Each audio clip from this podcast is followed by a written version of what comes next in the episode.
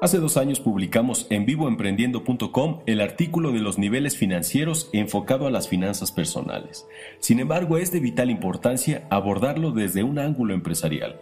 Es por ello que el día de hoy les compartiré los cinco niveles financieros de las empresas. Es muy frecuente escuchar a emprendedores de todas las edades decir que la contabilidad y las finanzas no son su fuerte y simplemente lo dejan de lado. Si el mundo de los negocios fuera como un país al que deseas visitar o incluso en el que te gustaría vivir, la primera necesidad urgente que nos acude es la de aprender el idioma de ese país. Lo mismo sucede en los negocios. Si deseamos ser emprendedores y empresarios, debemos hablar el idioma de los negocios y del dinero, el lenguaje financiero. Si deseamos alcanzar la libertad financiera, el primer paso es distinguir en qué nivel se encuentra en este preciso momento tu empresa o negocio. Veamos el nivel más bajo. El nivel de la pobreza. En este primer nivel, los ingresos que tenemos no son suficientes para cubrir los gastos. Algunas de las razones por las que los negocios se encuentran en este nivel son las siguientes. La renta de las instalaciones es muy costosa. Tiene más socios de los que debería. Tiene un buen número de ventas pero con poca utilidad. No tienen suficientes ventas. Tiene una base de personal sobrada o de salarios muy elevados se tiene poca o nula habilidad para gestionar el dinero. En este nivel hay emprendedores que se ven en la necesidad de sacrificar su propio sueldo para poder subsistir. Incluso hay algunos que se mantienen a flote gracias a las rondas de financiamiento del grupo de las tres Fs, como se dice en inglés, Family, Friends and Fools. A continuación te compartiré 5 tips para salir del nivel de pobreza. Si el monto de renta es muy elevado, intenta negociar con el propietario para disminuirla temporalmente. Aunque en muy pocas ocasiones sucede, vale la pena intentarlo. A modo de anécdota te cuento que yo mismo he obtenido descuentos en el monto de renta en dos de mis locales más costosos, uno ubicado en el centro comercial de Baja California y otro en uno de los edificios más emblemáticos del Distrito Federal. En ambas ocasiones obtuve un 30% de disminución. Los negocios con más de dos socios tienen un grado de complejidad elevada, pues requieren de un nivel de rentabilidad más alta para que las utilidades sean suficientes para cada uno. Si es tu caso, te recomiendo implementar el vesting como modelo de sociedad, pues es uno de los sistemas más democráticos y justos que existen para repartir acciones y beneficios entre los socios, pues se basa en la meritocracia. Si desconoces cómo funciona el vesting, te recomiendo que veas el video que hice al respecto. Simplemente tienes que dar clic en la tarjeta que está apareciendo en este momento. Tienes suficientes ventas, pero aún así no logras salir del Valle de la Muerte. Para ello tienes algunas alternativas. La primera es disminuir los costos. La segunda es aumentar el precio de tus productos. Y la tercera es hacer un mix, disminuir costos y aumentar el precio de venta. La elección apropiada dependerá de la situación de cada proyecto, su mercado y la competencia. Cuando el negocio no tiene suficientes ventas, se estará enfrentando a la enfermedad más grave que cualquier negocio pueda experimentar. Las ventas son la columna vertebral de cualquier negocio. Cuando las ventas van mal, todo va mal. Es momento de analizar qué funciona y qué no. Lo que no funciona se desecha y lo que sí funciona se debe impulsar, promover y ejecutar con mayor ímpetu y velocidad para procurar el mayor alcance. La sugerencia es utilizar las dos estrategias de ventas fundamentales, la de caza y la de pesca. La estrategia de caza se basa en los esfuerzos de venta directos como visitar directamente a los clientes para conseguir la venta, citas personales, llamadas por teléfono, capacitar al personal del punto de venta y establecer metas de venta diarias que deben cumplirse a como dé lugar, pues estamos en una situación de vida o muerte. La estrategia de pesca se basa en atraer a los clientes, en vender a través de los medios indirectos. Redes sociales y YouTube son las plataformas ideales para atraer a los clientes a través de contenido de valor. Se deben llevar a cabo las dos estrategias, pues la estrategia de caza genera ventas rápidas que ayudan a la operación y la de pesca genera ventas a mediano plazo pero con resultados exponenciales. En reducidas palabras, la pesca es construir una marca potente. El segundo nivel es Es el nivel a que muchos negocios, una vez situados en el nivel de pobreza, suelen tomar.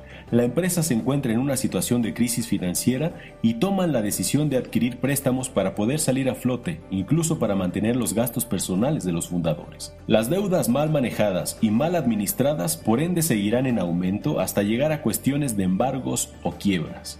Si tienes deudas con bancos, ya sean préstamos personales, empresariales o de tarjetas de crédito, es inminente que te pongas en contacto con ellos para negociar la deuda a plazo fijo. Explica tu situación crítica por la que está atravesando el negocio. Procura negociar la deuda a plazo fijo dividido entre 24, 36 o 48 meses. De esta forma lograrás que cada pago se abone a capital y vaya disminuyendo poco a poco. Lograr que los pagos sean pequeños te dará cierta holgura para continuar con la operación. Respira, llénate de valor y haz la llamada al banco. De hecho, los bancos están preparados para enfrentar estas situaciones e incluso muchos de ellos ya tienen planes de pagos preestablecidos que seguramente te ofrecerán.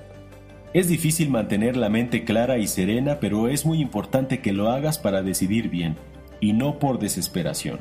Nunca te escondas o evadas la situación.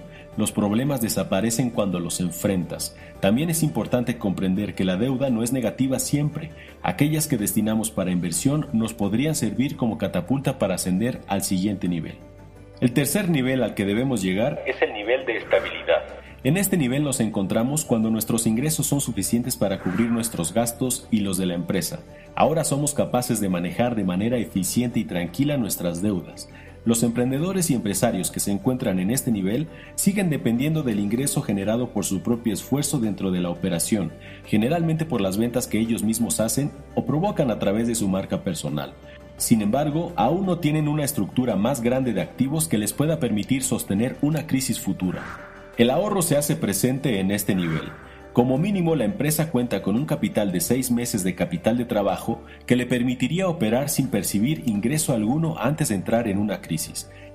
Aunque lo recomendable es que del ahorro se avance hacia la inversión para evitar esto y se empiece a crear una columna de activos más grande y fuerte. El cuarto nivel es el de seguridad. En este nivel no solo se trata de que la empresa cuente con un ingreso enorme derivado de las ventas generadas por la propia empresa, sino de disponer de otros ingresos que provengan de fuentes adicionales como las regalías por venta de franquicias, licencias, derechos de autor o patentes, ganancias por publicidad y rendimientos por inversiones.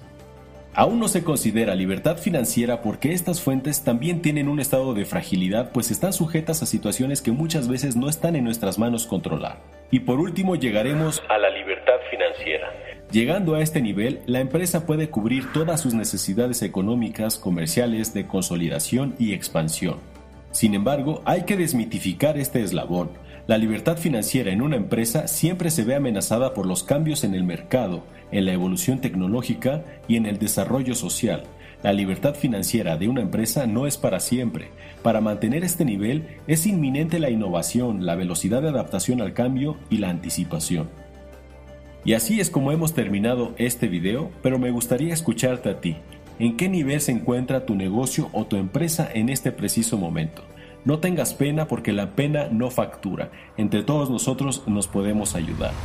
Pero antes de despedirme, les tengo una estupenda noticia. Acabo de terminar un nuevo taller que será completamente gratis para todos los que se registren a tiempo.